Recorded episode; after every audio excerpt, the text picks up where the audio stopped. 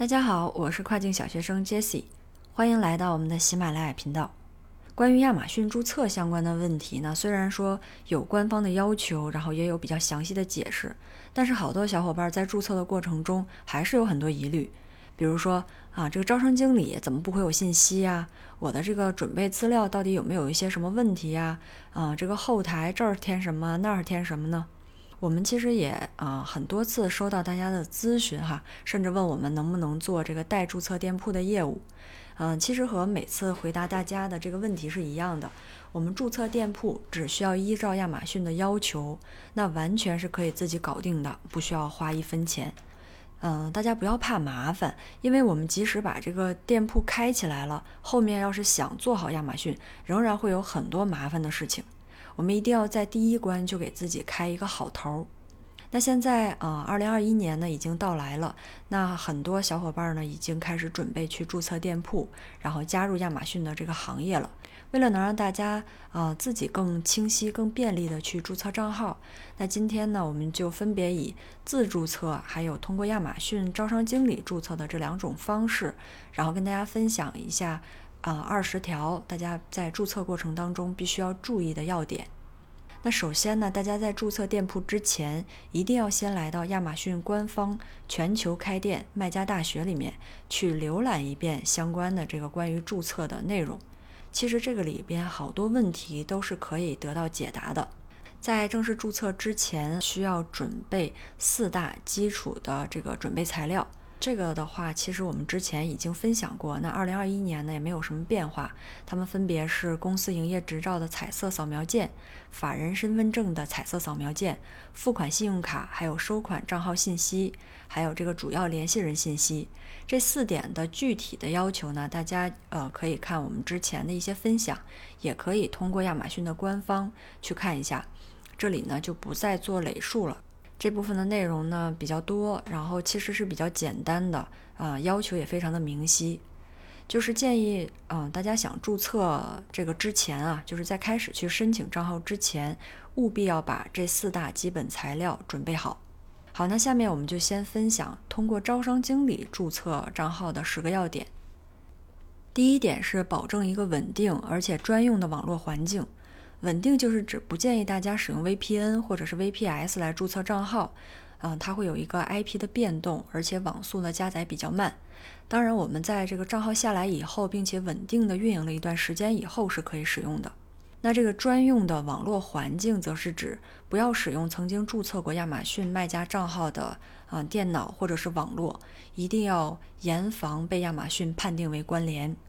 这里面推荐大家使用 Chrome 的浏览器或者是火狐浏览器，同时注册前呢，最好是能清除一遍浏览器它这个缓存，也就是我们常说的这个 cookies。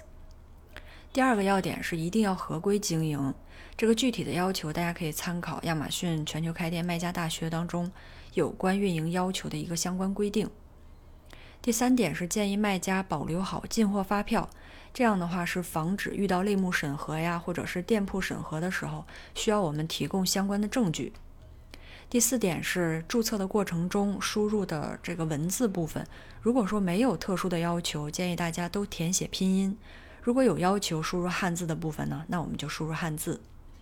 第五点是注册的过程中如果有任何问题，我们可以先点击左下角的获得帮助。然后联系亚马逊客服，获得一个准确的回复以后，再继续注册。当然，你也可以在你的这个招商经理群里面去发一下你的问题。很多时候，一些比较热心的，就是注册完成的小伙伴会给你一些解答。如果说我们想去直接咨询招商经理，那这个回复的周期会比较长一点。第六点是注册过程中，如果说我们自己的这个企业名称比较长，那可以省略前面的省市，然后只写自己的公司名称。第七点是填写这个企业资讯中的地址的时候呢，大家注意不要超过三十五个字符，而且尽量把地址都写到地址栏的第一栏中。系统呢是仅仅可以抓取前三十五个字符的，超过的这一部分呢将会啊出现无法保存的问题。第八点是填写卖家信息当中，如果遇到卖家信息的这个身份证是长期有效的，那在时间范围内，我们选择最远日期就可以了。有关居住地址这一部分呢，默认是和公司的经营地址一致的。如果要是不一致，我们就可以选择添加一个新的地址。第九点是关于填写这个扣款信用卡信息时啊要注意的几点。第一点是这个信用卡呢是可以进行国际付款的，也就是说可以付款对应站点国家的货币。比如说你是美国站，那就是美元；英国站呢就是英镑。第二个点是这个信用卡在有效期，而且额度是足够的。第三点是确认开通了这个线上的付款功能。第四点是收费的地址一定要和信用卡账单地址一致。最后一个点是北美还有日本站点的这个信用卡的持卡人可以是和啊账户注册不是同一个人，公司的账户呢也可以使用个人信用卡进行扣款。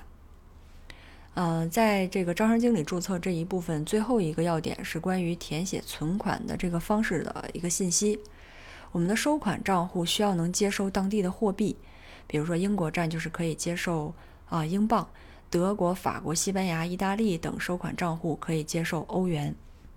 好，那说完了关于通过招商经理注册的十个要点以后呢，我们再来说一下自注册的啊这个注册过程中我们需要注意的十个要点。第一点呢，就是站点的这个身份证，啊，提交的文件必须是纸质版的，然后是彩色的扫描件。第二点是在这个视频通话验证的时候，一定要准备的两个材料是注册时提交的身份证，还有就是显示你法人代表姓名的中国营业执照原件。第三点是明信片验证的时候啊，填写接收明信片的地址要用中文。呃，经常有这个卖家小伙伴反馈，他没有收到这个明信片啊。这个的一个原因就有很可能是你的这个地址填的太长了，系统它是默认只能抓取前三十五个字符，所以大家在填写接收地址时一定要注意。第四点是完成身份认证以后，北美站需要提供税务信息，还有这个存款方式信息之后，才算你完成了开店的全部流程。呃，日本还有澳洲呢，就需要提供一个存款方式信息。欧洲站的话，如果你要是触发了 KYC，则需要先完成 KYC 审核。第五点是视频验证的这个时间是可以更改的。第六点是在选择视频验证时，如果说你这个时间不合适，那就可以隔一天重新登录，系统呢就会刷新一个新的预约时间，然后我们再进行选择。第七点是参加这个视频通话的人呢，可以不是法人，嗯，如果是公司员工也是可以的，但是要有这个社保记录，证明这个员工和公司之间的一个关系。第八点是关于明信片啊，它的这个验证是有三次机会的。第九点是没有在指定日期接受到明信片呢，我们有三次机会重新发送。最后一点是拿到明信片以后，OTP 码啊填写错误了的话，可以有三次机会进行更改。以上呢就是今天分享的二十条，今年我们在注册账号当中务必注意的一个要点。最后预祝大家都能顺顺利利的拿到店铺。如果你有其他问题呢，也欢迎给我留言。感谢大家的收听，我们下期再见。